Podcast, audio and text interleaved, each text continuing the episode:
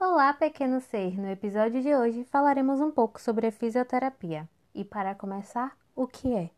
A fisioterapia é a área da saúde aplicada ao estudo diagnóstico, prevenção e tratamento de disfunções do movimento ou funcionamento dos sistemas corporais. E se você agora quer ser um fisioterapeuta ou uma fisioterapeuta, precisa saber que terá inúmeras opções de campo de atuação.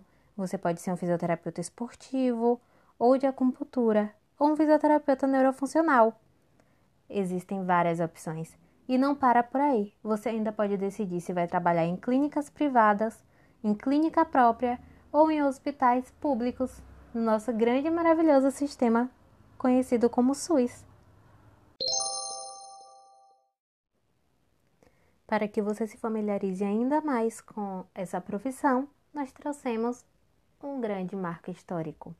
Em 1969, a fisioterapia ela foi regulamentada como uma profissão de nível superior.